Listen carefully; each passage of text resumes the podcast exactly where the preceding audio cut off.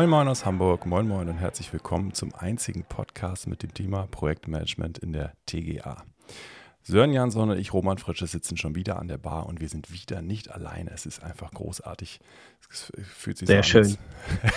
wären wir nur noch in der Realität jetzt unterwegs und nicht mehr online. Das ist toll. Herzlich willkommen, Sebastian Theissen. Schön, dass du da bist. Ähm, Hi, guten Morgen. Guten Morgen. Genau, guten Morgen ist ein gutes Stichwort. Ich wollte dir schon Bier anbieten, aber du hast gesagt, nee, lieber Kaffee. Ist, ist in Ordnung, kann ich völlig verstehen. Wir wollen ja nüchtern an der, an der Bar sein bis zu einem gewissen Zeitpunkt. Vielleicht machen wir heute Abend nochmal weiter. Danke, dass du da bist. Ähm, kurze Vorstellung: Du bist tatsächlich äh, vorgeschlagen worden als Interviewpartner von äh, Dr. Patrick Bergmann von Madasta. Wir haben ihm die Frage gestellt mh, hm, zum Thema ähm, BIM und Cradle to Cradle. Ja, wie funktioniert denn genau die Integration äh, und wie funktioniert denn genau die Bewertung von TGA-Bauteilen mit Madasta und ähm, wie funktioniert das alles mit BIM? Und er hat gesagt, puh, frag mal die List AG, frag mal Sebastian Theissen. Und du hast da ja mehrere Rollen, ne? Du bist ja nicht nur bei List aktiv, sondern du hast, promovierst ja auch noch zu dem Thema. Erklär mal, erzähl mal. Genau, ich habe immer so ein, aktuell drei Hüte auf. Äh, ich bin bei der List AG aktiv äh, als Leiter für nachhaltiges Bauen zusammen mit meinem Kollegen Janik Pöper. Äh, zusammen mit dem bin ich auch wissenschaftlicher Mitarbeiter an der TH Köln, ähm, Institut für TGA, aber mit dem Schwerpunkt Green Building. Und zusätzlich promoviere ich dann noch am BIM-Institut der Uni Wuppertal. Und äh, daher kommt dieser interessante Mix auch zwischen Praxisprojekten, ähm, Forschungsprojekten zu dem Thema, aber eben auch Normungsaktivitäten. Ähm, genau. Und ähm, vielleicht erstmal soweit. Genau, und das äh, sozusagen ist eine super spannende Perspektive. Du hast da ganz viele Hüte auf, die, die auch wichtig sind, glaube ich. Ähm, wir haben ja sozusagen in den, in den letzten Folgen gesprochen über das Thema Anwendungsfälle und den BIM-Masterplan Bundesbauten. Und äh, haben da festgestellt, es gibt drei Level und hm, sagen wir, das erste Level geht mehr so Richtung Planung und Integration. Ähm, das zweite dann Richtung AWA und die, die Bauphase und das dritte Level, was der Bund sich vornimmt im Bereich BIM, geht dann tatsächlich mehr so auch schon Richtung ähm, ja, Baufirmen und äh, auch Abrechnung von Bauleistungen und so weiter. Bräuchten wir dann eigentlich noch weitere Anwendungsfälle, die noch nicht berücksichtigt sind? Rhetorische Frage. Ne? Oh, du willst natürlich jetzt Steilvorlage fürs Thema Nachhaltigkeit, was hier noch vielleicht so ein bisschen dünn ist und wo generell ähm, wahrscheinlich einfach noch viel Unklarheit herrscht und, und einfach noch nicht so viel passiert ist. Ähm, ja, klar, aus unserer Sicht sollten die Themen viel, viel stärker noch da rein und da fehlt es, glaube ich, einfach noch generell so in der gesamten Branche so ein bisschen an dem Know-how. Wie kann man es machen? Wie sollte man es umsetzen? Ähm, und wie kann man sich vor allem da noch weiterbilden, neben dem Projektgeschäft, was sowieso schon sehr herausfordernd ist, wo gerade noch, sage ich mal, alle versuchen, mehr und mehr mit BIM erstmal umzugehen. Und dann halt auch auf einmal Themen wie Zirkularität, äh, Ökobilanzen, Schadstoffe mit zu betrachten. Das sind, das, das Planen und Bauen wird halt immer komplexer. Und ähm, ja, ich glaube, das ist sehr schwierig und eine große Herausforderung und deshalb ist das wahrscheinlich auch noch ein sehr dünn besetzter Bereich einfach. Mhm. Das hattest du auch schon gesagt, ne, tatsächlich. Also, das ist ein Bereich, in dem du dich gerade tummelst, auch, auch äh, sozusagen promovierst, ähm, in dem relativ, relativ wenig passiert. Also, bis jetzt relativ wenig passiert ist. Und äh, das ist eigentlich sehr spannend, finde ich, weil wir haben gerade so eine extreme Materialknappheit am Bau. Also der Bund hat jetzt Preisgleitklauseln irgendwie äh, rausgebracht und gesagt, hier, wir können die Firmen nicht mehr auf Einheitspreise festlegen, weil die kriegen einfach kein Material mehr. Ähm, gut, da gibt es diverse Ursachen. Ne? Das eine war Corona, das hat uns 20 beschäftigt, jetzt 22 der Krieg in Russland oder von Seiten Russlands und äh, in der Ukraine. Und totaler Wahnsinn, dass die TGA, beziehungsweise das äh, einfach generell das Thema Cradle to Cradle immer noch, noch nicht so wirklich im Fokus bei allen ist. Ne? Oder siehst du das schon, siehst du schon andere Bewegungen? Genau, nee, ich sehe auch tatsächlich erstmal die Bewegung hauptsächlich immer auf die Baukonstruktion und wenn man auch Forschungsprojekte sieht oder Veröffentlichungen oder auch Leute, die sich dahingehend beschäftigen, ist es meistens immer erstmal viel Architektur oder Tragwerk und TGA ist einfach echt dann nochmal total unterrepräsentiert in dieser Nische, sage ich mal. Ähm, genau, wir haben da 2018 recht früh gestartet und haben einfach mal versucht, so ein bisschen die Bedeutung der TGA in der ökologischen Gebäudebewertung so ein bisschen hervorzuheben. Damals haben wir uns mal echt angeschaut, ähm, mithilfe der Ökobilanz, wie hoch ist denn eigentlich der Einfluss an der gesamten TGA an einem Standardbürogebäude? Ähm, und das war schon recht viel und ist deutlich mehr auch als das, was im Moment über vereinfachte Verfahren in den, ich sag mal, freiwilligen Zertifizierungssystemen in Deutschland wie DGNB, BNB überhaupt äh, abgebildet wird. Also, äh, so, ich hatte eben schon mal ganz kurz erwähnt, ähm, Meistens macht die TGA nur ein Prozent der gesamten Stoffmasse des Gebäudes aus und jeder denkt, ja, das ist nicht so viel, kann schon nicht so viel ausmachen. Aber wir sind echt zu dem äh, Ergebnis bekommen und mittlerweile auch viele andere Studien, dass die TGA teilweise echt schon ähm, trotzdem 50 Prozent der materialgebundenen Umweltwirkungen oder auch Emissionen ausmachen kann. Das hängt natürlich extrem auch von dem Gebäudestandard ab und von dem Nutzungsprofil, aber in Extremfällen ist das halt echt möglich und das ist, glaube ich, vielen überhaupt nicht klar. Und wenn man jetzt nochmal auf die Themen guckt, auch Materialwerte und ähm, die da drin stecken, Kupfer, ähm, Stahl, seltene Erden und so weiter und so fort, äh, auch in Anbetracht der kurzen Nutzungsdauern, die wir bei der TGA haben, ähm, und Gebäude sollen noch länger stehen und so weiter, dann ist das schon sehr interessant, da mal auf die TGA viel genauer hinzuschauen und das, dem ganzen Thema mehr Bedeutung zu geben. Und das ist so ein bisschen die äh, kleine Mission, die, die, die wir so verfolgen, jetzt seit 2018 so rum. Finde ich super. Und genau. tatsächlich, die, die, das finde ich total krass, die Zahl, die du nanntest. Also ein Prozent, sage ich mal, des Gebäudegewichts, wenn man so will, sind nur TGA-Komponenten. Und die machen genau. 50 Prozent der, wie soll ich sagen, der, der fehlenden Nachhaltigkeit aus oder sozusagen der, der äh, Umweltauswirkungen. Äh, ist dann der Betrieb schon mit drin? Also das, was die TGA sozusagen dann auch durchströmt äh, an Energie, ist das mit eingerechnet, sondern ist wirklich nur die Auswirkungen der Materialien, die da drin sind? Nee, genau. Wir haben damals nur auf die rein, also materialgebunden, das ist immer so das äh, deutsche Wort für Embodied äh, Carbon zum Beispiel oder Embodied Impacts, also wirklich das, was mit der reinen Produktion der, des Transports, des Rückbaus ähm, von Materialien zusammenhängt. Da steckt jetzt nicht drin, was die Energie, ähm, was die Anlagen an Energie brauchen, wirklich nur das, was für die, ja, in Deutschland kennt ihr das Wort immer grau, graue Emissionen oder graue Umweltwirkungen, Viele verwenden auch auf den Begriff nur graue Energie, was ja eben nur ein Indikator ist. Deshalb versuchen wir immer das Ganze so ein bisschen mit materialgebundenen Umweltwirkungen zusammenzufassen. Ähm, aber ja, es kann bis zu 50 Prozent dieser sogenannten materialgebundenen Emissionen oder Umweltwirkungen ausmachen. Ähm, und das ist schon, das ist schon viel. Und äh, hauptsächlich entsteht das dadurch, dass wir viel Kunststoff und Metalle drin haben, die energieintensive Produktionsprozesse und so weiter haben. Aber auch vor allem durch die kur kurzen Austauschzyklen. Also wenn man äh, gerade mal auch an Gebäudeautomation denkt. Äh, das, das, das, das sind ja Sachen, die ganz, ganz oft getauscht werden müssen. Äh, ich weiß nicht, teilweise haben wir da Nutzungszyklen von kleiner einem Jahr oder zwei, drei Pumpen, ähm, aber auch sonstige Anlagen. Das sind ja alles äh, Austauschzyklen, die wesentlich kürzer sind als die der Baukonstruktion. Also klar, mhm. Beton hat auch immer noch einen hohen Einfluss, aber der kann ja auch, weiß ich nicht, wie 100 Jahre stehen.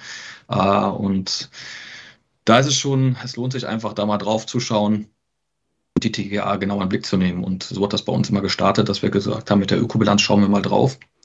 Ähm, und, und warum war das bislang immer so wenig? Warum hat das kein anderer gemacht? Weil es einfach super aufwendig war, mhm. all diese ganzen Kleinstteile, die da aus einer Rohrnetz- oder Kanalsberechnung auch rauskommen, mit Ökobilanzdaten zu verknüpfen. Das war einfach super aufwendig und es war auch einfach nicht gefragt.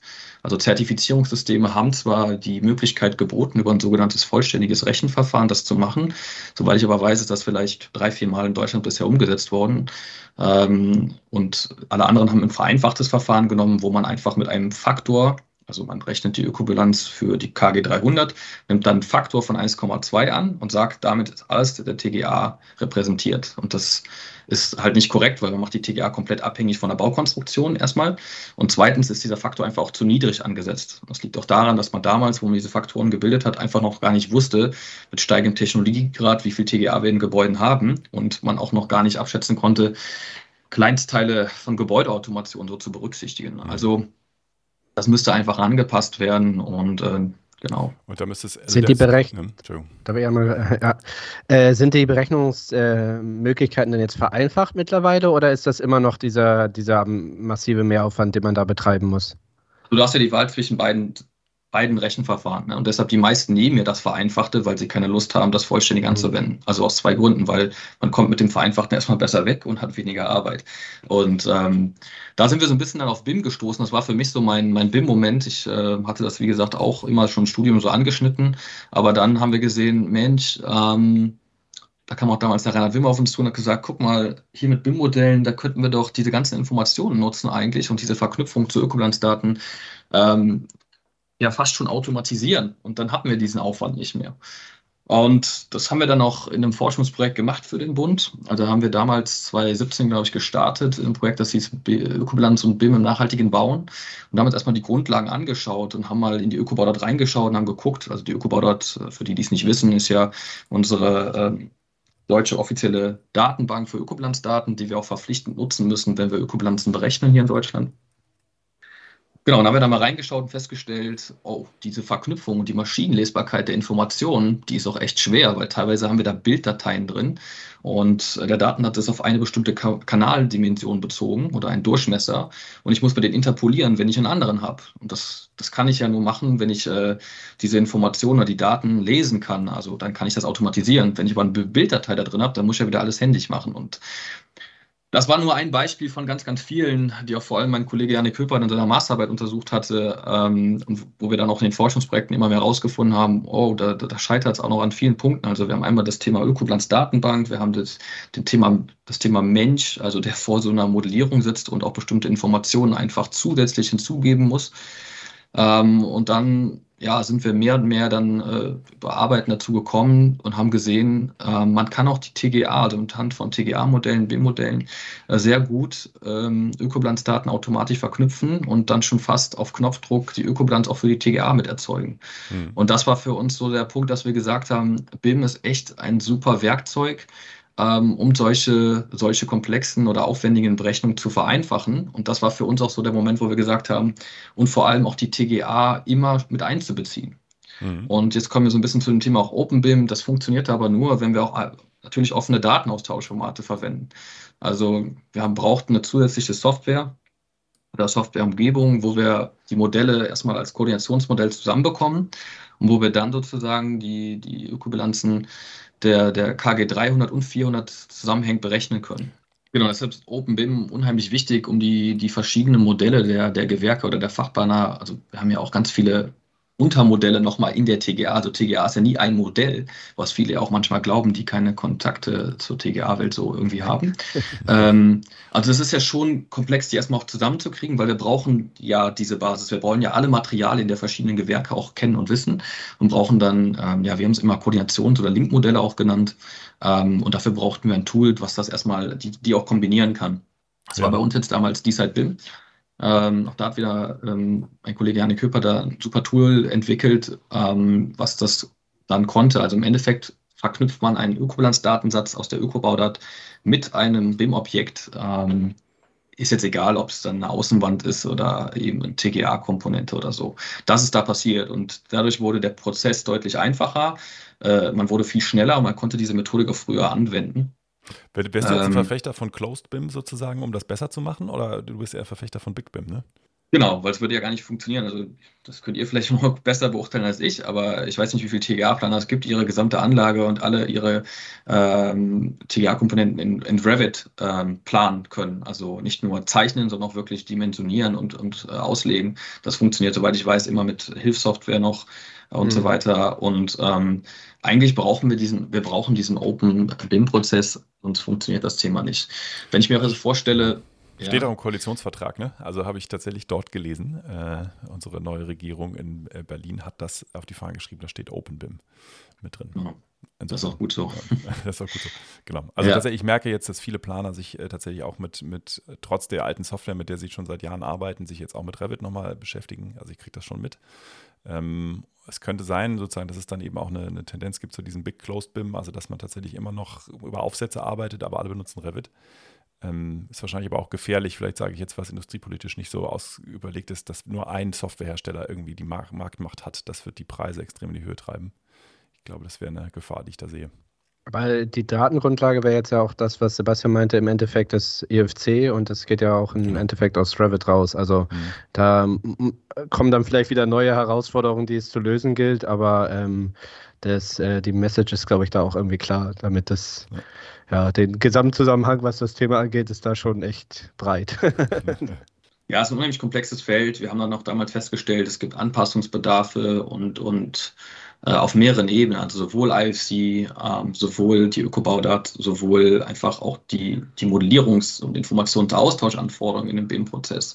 Da haben wir dann auch übrigens die äh, VDI 2552.11.4 sozusagen ins Leben gerufen, weil wir gesehen haben, wir müssen auch mal standardisieren und festschreiben, welche Information muss denn wer wann wie wo im Prozess liefern, damit das Ganze funktioniert. Also wir müssen uns ja irgendwie auch ein bisschen daran halten bei der Modellierung, sonst klappt das beste Tool dahinter nicht. Ne? Also wenn einfach grundlegende Informationen fehlen, dann kann auch so eine Berechnung nicht funktionieren. Ich glaube, das ist generell eine Blatt? riesen... War das noch? Entschuldigung. Äh, Blatt 11.4. 11.4, okay. Genau, da wird doch so eine ganze Reihe, die jetzt da immer mehr und mehr entsteht. Und da haben wir auch dann mehrere Forschungsergebnisse reingetragen, nicht nur aus unserem Projekt, auch aus anderem Projekt, das hieß BIM2LCA for IP ähm, und noch andere Forschungsnehmer, äh, die da auch beigesteuert haben oder auch immer noch beisteuern. Wir sind da immer noch im Prozess.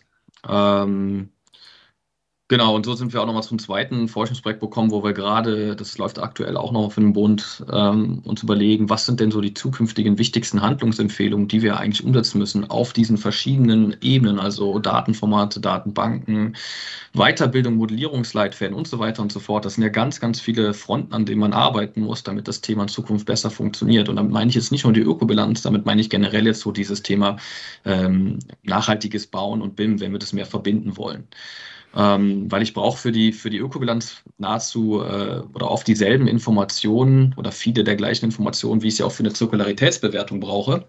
So bin ich übrigens auch irgendwann so in das Thema Zirkularität ein bisschen mehr abgedriftet. Ähm, bin dann auch so ein bisschen auf das Tool Madasta gekommen, weil ich gesehen habe, naja, so wirklich viele Lösungen gibt es da bisher nicht. Die anbieten mhm. schon mit äh, BIM-Modellen, vor allem auch TGA-Modelle schon äh, bearbeiten oder bewerten zu können. Und ich springe jetzt einfach mal so ein bisschen in den anderen Bereich der Zirkularität rein, also mit der Ökobilanz, ähm, auch nochmal für die, die sich da nicht so im Detail auskennen, können wir super Emissionen und auch andere Umweltwirkungen ähm, sichtbar machen und bewerten. Ähm, was wir aber nicht können oder was die Ökobilanz einfach nicht kann und wo sie auch einfach nicht für, wo sie an ihre Grenzen gerät ist, die kann zum Beispiel nicht bewerten oder kennt nicht den Zusammenhang, wie Schichten miteinander verbunden sind. Mhm. Also ich nehme an, am Ende des Lebenszyklus, ich kann da das thermisch oder stofflich recyceln, aber letztendlich weiß die Ökobilanz nicht, wie die Schicht verbunden ist. Also wenn sie verklebt ist, habe ich vielleicht ein anderes End-of-Life-Szenario, als wenn sie äh, gesteckt, geschraubt oder sonstiges sind oder einfach nur lose aufeinandergelegt. Ähm, das heißt, so die zentrale Erkenntnis war auch, die Zirkularitätsbewertung kann wichtige Informationen liefern, um die Ökobilanz vor allem End-of-Life-Prozess, also in dem äh, sogenannten Modul C und D, ähm, zu präzisieren. Also weil ich eben weiß, wie Schichten miteinander verbunden sind, kann ich später geeignetere Annahmen treffen, die die Ökobilanz realistischer machen. Das fand ich ganz interessant, aber ähm, darüber hinaus haben wir auch. Das, das ist super, super, schwierig. Also das heißt, wir reden über ganz kurz einen Schritt zurück. Also bis jetzt wäre es ja so, du würdest tatsächlich ein BIM-Modell nehmen. Wir reden jetzt über die weiteren Anwendungsfälle. Ne? Also wir reden jetzt mhm. über Anwendungsfälle, fünf Stück, die habt ihr ja schon irgendwie aufge, aufgestellt und habt gesagt, es gibt sozusagen für BIM und Nachhaltigkeit jetzt fünf weitere Anwendungsfälle, wie man einfach BIM nutzen kann. Und der, der einfache sozusagen wäre, wir nutzen erstmal den, die Massen aus dem BIM-Modell, die TGA-Massen, exportieren die und bringen die in eine Gebäude-Ökobilanz-Software, die sozusagen für die Massen den, ja, die, die Ökobilanz aufstellt. Ne? Das heißt tatsächlich, die, die Ökobilanzwerte dazu gehören dann Dinge wie die ähm, sozusagen die Emissionen, die, die von, dem, von dem Bauteil erzeugt werden ähm, und äh, tatsächlich Wiederverwertbarkeit, sonstige Schäden für die Umwelt, die dadurch erzeugt werden. Und das Ganze würde dann sozusagen mit, ähm, mit einem weiteren Schritt erfolgen. Du hast hier Rede davon LCA, LCA, hattest du vorhin schon gesagt. Könntest du das mal kurz erläutern, was das bedeutet? LCA ist einfach das Lifecycle Assessment und das ist so im Deutschen übersetzt die Lebenszyklusanalyse, aber das bei uns ist der, der, der Begriff eher die Ökobilanz. Also es sind praktisch wie Synonyme zu verstehen. Mhm. Äh, nicht zu verwechseln mit der Lebenszyklus-Kostenanalyse, das ist LCC, Lifecycle Costing. Wir stehen auf äh, drei äh, Buchstaben, Sören und ich stehen auf drei Buchstaben. Das ist einfach toll. LCA, LCC, Kommt immer wieder. BIM, TGA und? Sehr gut. Ich glaube, das wird unser erstes Buch. Einfach mal die ganzen Abkürzungen aufzulisten, die uns so begegnen und die mal zu erläutern und zu übersetzen. Das, das ist spannend. Oh, dann, haben wir noch, dann haben wir wieder noch IFC dabei, ne? Auch der drei Buchstaben. Genau, dann noch ähm, ECS dazu. Also die, die LCA ist tatsächlich die Lebenszyklusanalyse, kann man sich auch fast merken, ne? So, Lebens LZA. Ähm, okay, und die entsteht sozusagen, und da gibt es ein Plugin nochmal für dann die BIM-Software, wo ich dann tatsächlich das Ganze auch äh, verändern kann. Ne? Also ich sehe sozusagen, die Lebenszyklusanalyse passt sich an, wenn ich mein Modell verändere. Das wäre sozusagen auch die, der Plan. Ne? Jein. Also erstmal Anwendungsfall ist immer die Frage, wie definiere ich das? Für mich ist der Anwendungsfall erstmal die Ökobilanz, die BIM-basierte Ökobilanz. Und das, was ähm, du vielleicht gerade meinst, sind eher die Workflows, wie ich diesen Anwendungsfall umsetzen kann. Also mhm. es gibt da mehrere Wege, um ans Ziel zu kommen. Und das richtet sich stark nach dem, was will ich machen und in welcher Phase eines Projekts bin ich drin. Also will ich schnell und einfach am Anfang, vielleicht als Architekt, erstmal oder Architektin mich, mich, mir ein Feedback einholen, was ist, wie viel Emissionen stößt das da gerade aus, was ich da plane, dann kann ich mit einem Plugin arbeiten, zum Beispiel einfach in Revit. Dann brauche ich da keinen Export, ich brauche da kein IFC, ich kann das sofort äh, über so eine Plugin-Lösung kann ich mich also ein bisschen selbst äh, kontrollieren, sage ich jetzt mal. Wenn ich aber die TGA mit einbinden will, dann sind wir tendenziell schon etwas weiter im Prozess und dann brauche ich auch ein offenes Datenaustauschformat. Dann sind wir eigentlich direkt bei IFC. Ähm, ich brauche nämlich zwei Modelle, mindestens zwei Modelle, die ich ja irgendwie erstmal zusammenbringe. Ich sage jetzt mal vereinfacht Architektur und TGA. Diese Modelle muss ich erstmal irgendeiner Umgebung zusammenbringen können. Das kann ich ähm, eigentlich dann sehr gut in, in Informationsmanagement-Tools machen. Ähm, ich kenne da jetzt auch wieder Solibiri und DSide BIM. Wir haben da DSide BIM damals genommen, haben die zusammengebracht. Das ist auch der Workflow. Jetzt muss ich gerade schauen. Ich glaube, es ist äh, drei, den du gerade siehst. Ähm, das ist das, was wir so ähm, hauptsächlich bisher gemacht haben. Und ähm, da erkennen wir dann die Materialien, zum Beispiel der TGA, aber auch der Baukonstruktion und geben diesen Materialien die Information, zu welchem Datensatz die in der Ökobaudat gehören. Mhm. Und was dann passiert ist, dieser BIM, sage ich jetzt mal, erkennt ja das Volumen oder die Menge zum Beispiel auch dieser BIM-Objekte. Also äh, ich weiß, wie viel ähm, Kilogramm verzinktes Stahlblech da drin sind.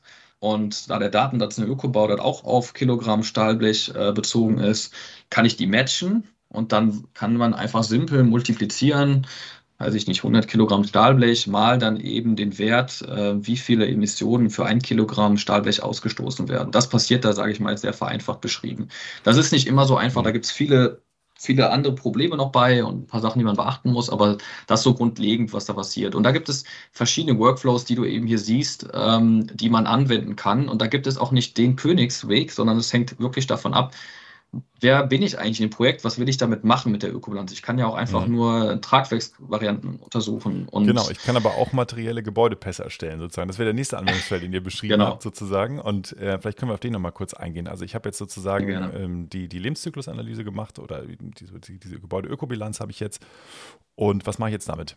Genau, jetzt ich, weiß ich, äh, weiß ich äh, zum Beispiel in, in einem späten Fall, wie viel, bleiben wir mal bei CO2, wie viel CO2-Emissionen durch mein Bauwerk und vielleicht auch der TGA eben äh, ausgestoßen werden.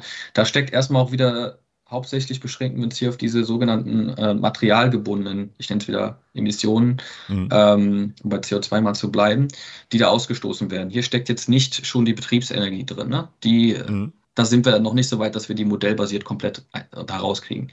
Ähm, wir reden ja meistens erstmal nur über die Materialien und deren äh, sozusagen Umweltwirkung.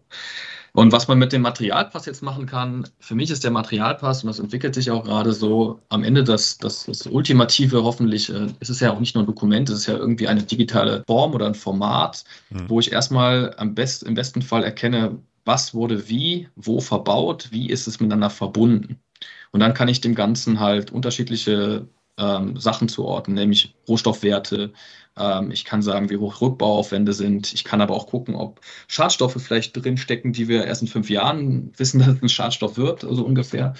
Ähm, ich kann aber auch die Emissionen sehen. Ich ähm, kann vielleicht äh, Austausch- und Wartungsprozesse besser planen. Also es lässt sich damit ja ganz, ganz viel machen.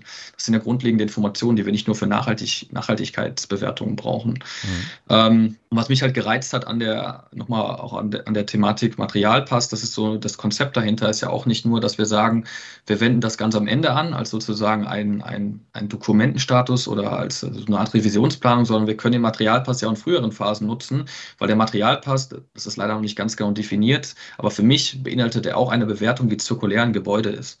Wie diese Zirkularitätsbewertung umgesetzt wird, das ist auch noch nicht definiert, weil da gibt es verschiedene Methoden und keinen Standard. Einer dieser Methoden ist eben der Materialitäts, äh, Material-Zirkularitätsindex von Madasta. Das ist eben eine der bekanntesten. Und eine weitere ist eben auch der Detachability Index, den auch ähm, Madasta, glaube ich, adaptiert hat gerade. Das fand ich spannend, das hattest du vorhin, da habe ich dich mich vorhin unterbrochen sozusagen. Also wir haben im ersten Punkt erstmal über diesen Zirkularitätsindex gesprochen. Also wir haben jetzt gesagt, ich nutze BIM, um äh, TGA-Massen, äh, neben natürlich Kostengruppe 300 TGA-Massen aus dem Modell rauszuziehen. Ich mache eine tatsächlich Lebenszyklusanalyse, dann habe ich einen Materialpass und jetzt komme ich auf den nächsten Schritt. Jetzt frage ich mich, diese Materialien da drin sind, wie gebunden sind die? Ne? Also wie sehr kann ich die wieder auseinandernehmen und wiederverwenden? Ich nenne es mal äh, wertfrei sozusagen ähm, ja, erhaltende Demontage und wieder, Wiedereinbringung sozusagen. Ja? Oder, oder ist das greift wahrscheinlich auch schon zu kurz, ne? Genau, also dieser Zirkularitätsindex bewertet erstmal die, die Materialien an sich und, und die Menge dahinter, die in dem Gebäude sind und kann dazu eben auch einen Wert von 0 bis 100 Prozent liefern.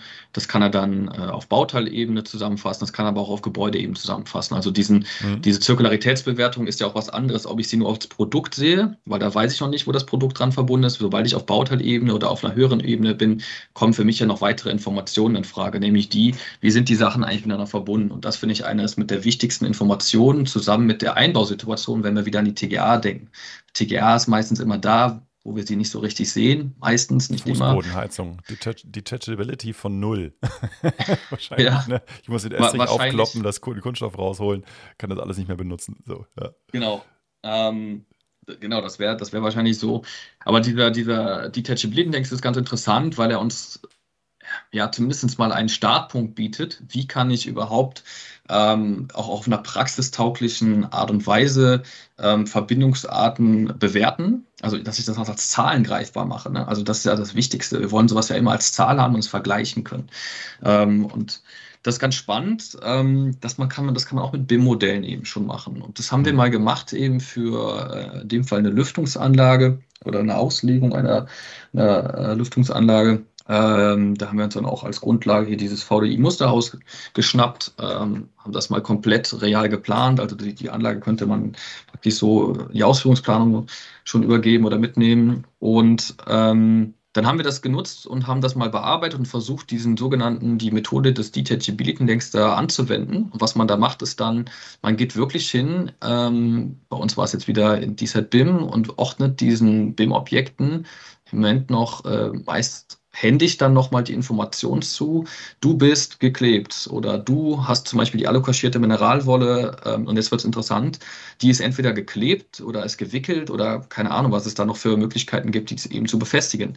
Und dann kamen wir so schon in, den, in, in die Erkenntnis, dass man auch diese Zirkularitätsbewertung und diesen Detachability Index zur Optimierung in der Planung nutzen kann. Also ich muss das Thema nicht nur mhm. nutzen, um am Ende einmal einen Stand zu bewerten. Ich kann das Thema auch in früheren Phasen nutzen. Jetzt genau, das heißt aber auch in, in, im Endeffekt, dass äh, ich da auch relativ schnell wieder in dieses tausendste Problem reinkomme irgendwie. Ne? Also ich kann ja wirklich jede Schraube mir wieder angucken und zu sagen, okay, wie, was für Verbindungsmöglichkeiten habe ich damit? Also das Grundproblem der TGA findet sich da ja auch gefühlt irgendwie wieder, weil es halt so viele ähm, komplex ist einfach, ne? Genau, deshalb haben wir erstmal so auf so einen, so einen typischen Fall geschaut, wo ich sagen könnte, dass, oder da denke ich mir, das ist interessant, nämlich wie ist zum Beispiel eine allokassierte Mineralwolle an so einem Lüftungskanal befestigt. So, und wenn die eben geklebt ist, ist das schlechter und wenn ich die einfach abkriege, sie da irgendwie, weiß ich nicht, gewickelt dran ist oder so, ist das einfacher für mich und dann ist es für mich wertvoll, am Ende nochmal oder einfach an das Material zu kommen. Mhm. Das war einfach jetzt mal für uns wirklich einfach mal ein Einstieg, um zu gucken, wie funktioniert die Methode, wie funktioniert das mit BIM, was bedeutet das für mich als, als Planer davor? Also genau, ich hätte jetzt sozusagen in der Leistungsphase 3 würde ich da vielleicht ein Modell sehen, sehe, okay, hier ist jetzt die Bewertung Detachability Index sozusagen, also ich sehe den Zirkularitätsindex, da sehe ich, meine Gebäude sind, meine, meine Materialien sind zwar relativ, keine Ahnung, emissionsfrei, aber äh, ich sehe im Detachability Index, ich habe zu viel Verbund immer noch. Ne? Ich habe irgendwie zu viel Verbundmaterialien geplant mit dem Architekten zusammen und ich muss mich jetzt mal darum kümmern, dass wir mehr werterhaltend und, und demontierbar gestalten. Ne? Das genau. wäre wichtig, dass man das relativ früh sieht und nicht erst am Ende. Genau, und ich überlasse vielleicht die Entscheidung nicht später der Ausführung, wie, der, wie die Dämmung dran gemacht mhm. wird, sondern ich gebe diese Informationen schon mit rein, weil das erhöht mir später meinen Zirkularitätsgrad des Gebäudes, egal wie ich ihn bewerte oder egal auch, ob ich später einfach nur sage, dass es Cradle to Cradle inspiriert, dann ist es sicherlich besser, wenn ich vorher schon festschreibe, wir kleben die eben nicht dran, sondern nehmen eine andere Verbindungsform. Und das ist eine mhm. wichtige Info, die man als Planer, soweit ich jetzt weiß, nicht unbedingt schon festlegt und einfach der Ausführung überlässt. Und der kann dann, der macht das dann so, wie er, wie er einfach das immer macht macht und mhm. das kann sich ja unterscheiden. Also man sieht einfach, äh, vielleicht ist es mal zusammengefasst, es entstehen neue Aufgaben, es entstehen neue Anforderungen auch, wenn ein TGA-Planer sowas zukünftig umsetzen sollte. Ähm, teilweise ist es echt komplex, äh, das, das in Informationsmanagement-Tools mit abzubilden. Da muss man sich sehr gut mit Daten austauschen, auskennen. Man muss mal das da verstehen oder auch meinetwegen andere Plattformen. Da gibt es ja noch weitere, die jetzt gerade aufstreben, die sowas anbieten.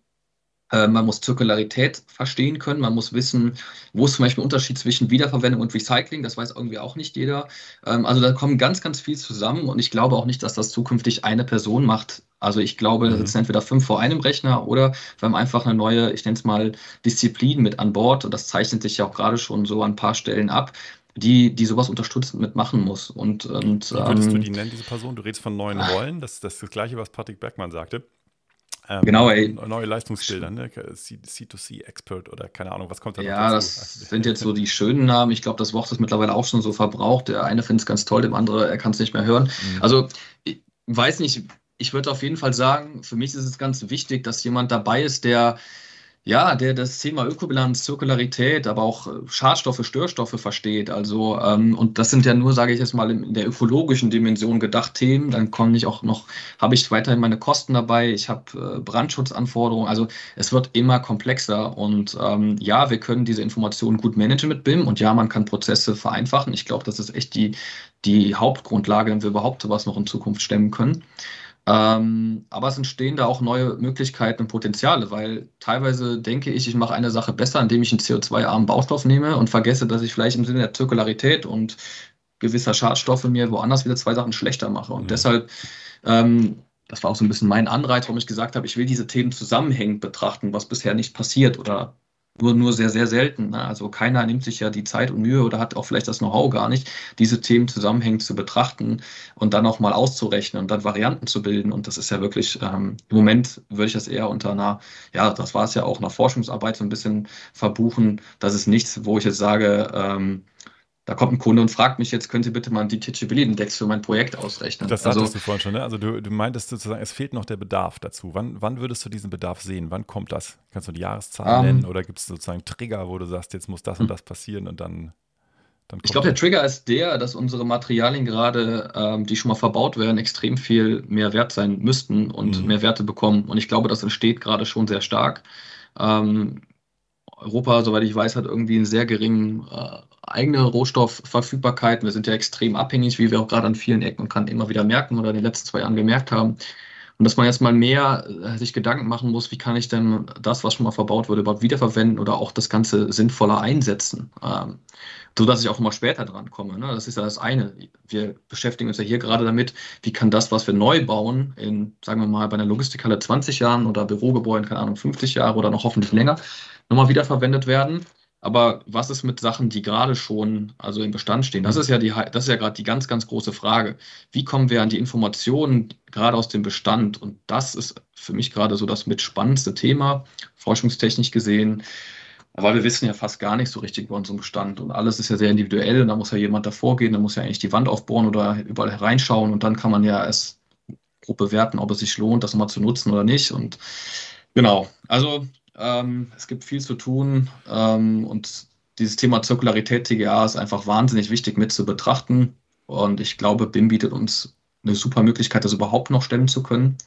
Und dafür brauchen wir einfach auf vielen Ebenen nochmal ja, Weiterbildungen, Ausbildungen, äh, auch in den Studiengängen, wenn man sich die anschaut, die entstehen gerade erst für solche Themen. Ne? Wenn ihr mal schaut, Digitalisierung und Ökobilanzen und meinetwegen Zirkularität und andere Themen. Da gibt es vielleicht jetzt gerade ein, zwei Studiengänge, die ich jetzt gerade so aus meiner Blase kenne, ähm, wo das überhaupt mal jetzt ein Thema wird. Ne? Also bei meinem TGA-Studium damals habe ich eben schon erzählt, da habe ich davon ähm, nichts mitbekommen. Und das ist noch nicht so lange her bei mir. Ähm, und ich glaube, es hat sich da auch noch nicht so viel verändert an den ganzen Hochschulen.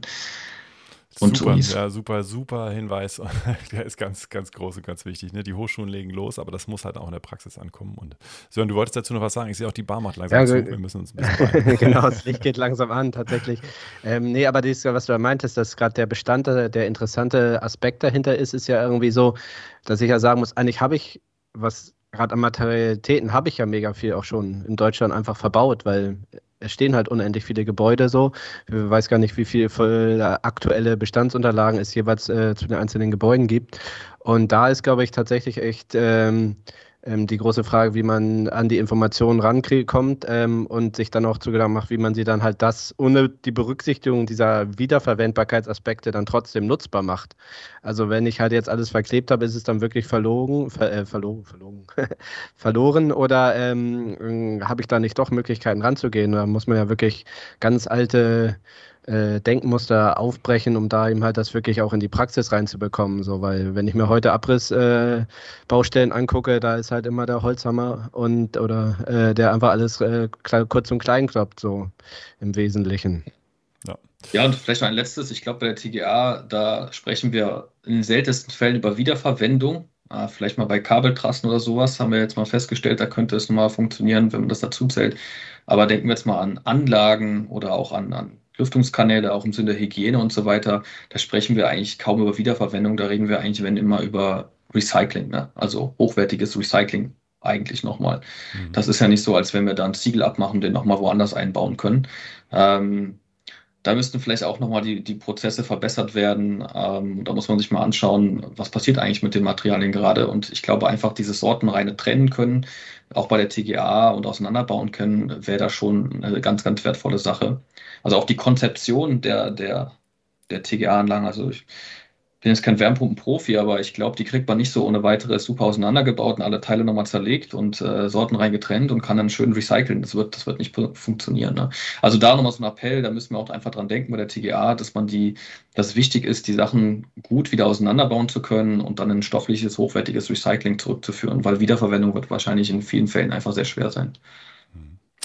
Ja, neue Herausforderung für die ganze Branche, für die Planer. Vielen Dank. Ähm, tatsächlich, die, die Bar macht jetzt zu. Ne? Äh, vielen, vielen Dank fürs Kommen, fürs ja, uns erklären, Gespräch. was da gerade passiert. Und wir sehen uns bestimmt wieder. Ja, sehr gerne. Vielen Dank für die Einladung. Dankeschön. Ciao, ciao.